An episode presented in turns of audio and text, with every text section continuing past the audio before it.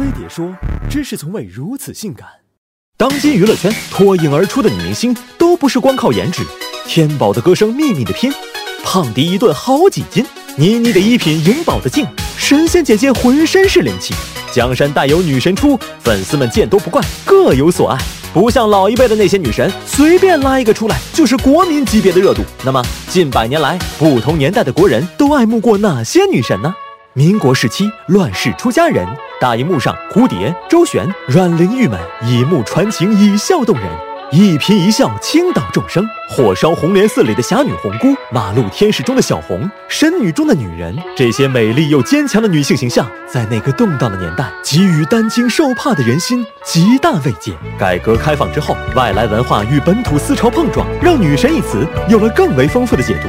八十年代初，邓丽君甜蜜蜜的歌声如同春风般吹遍神州大地，被样板戏和革命歌曲教育了几十年的国人瞬间沉沦，难以自拔。初代国民治愈女神的名号，人美歌甜的。邓丽君小姐当之无愧。同一时期，张瑜在《庐山恋》中的惊世一吻，才刚刷新了人民对爱情的认知。山口百惠在《血疑》中扮演的杏子形象，又唤起了大众对于恋爱的向往。而冯程程摸着麻花辫款款走来的模样，更是那一代男青年心中不可磨灭的经典。在当时，青春玉女不仅是情窦初开的少男们梦中情人的标准，更成为了女性同胞们争相效仿的形象。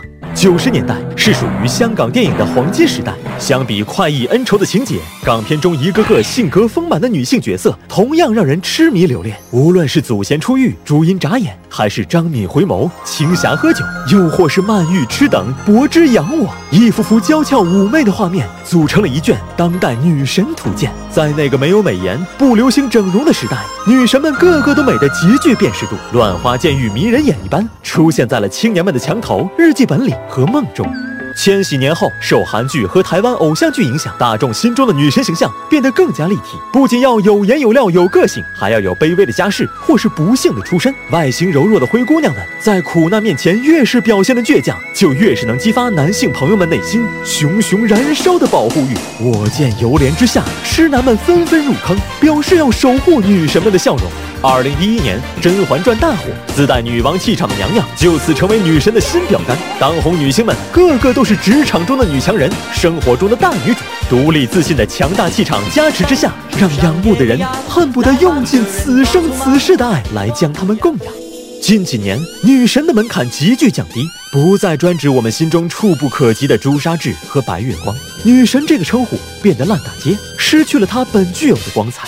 其实哪有那么多女神呢？多的不过是内心空虚、渴望情感寄托的当代青年罢了。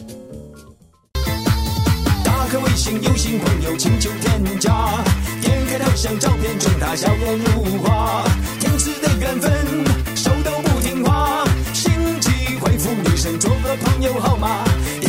心，丝丝柔情要把我融化，我们的孩子叫他天一把。适量回老家，人生再出发。乐观坚强女生，我要用一生守护她。她生活压力大，我赚她两千八，明天我就能喝到她找的茶。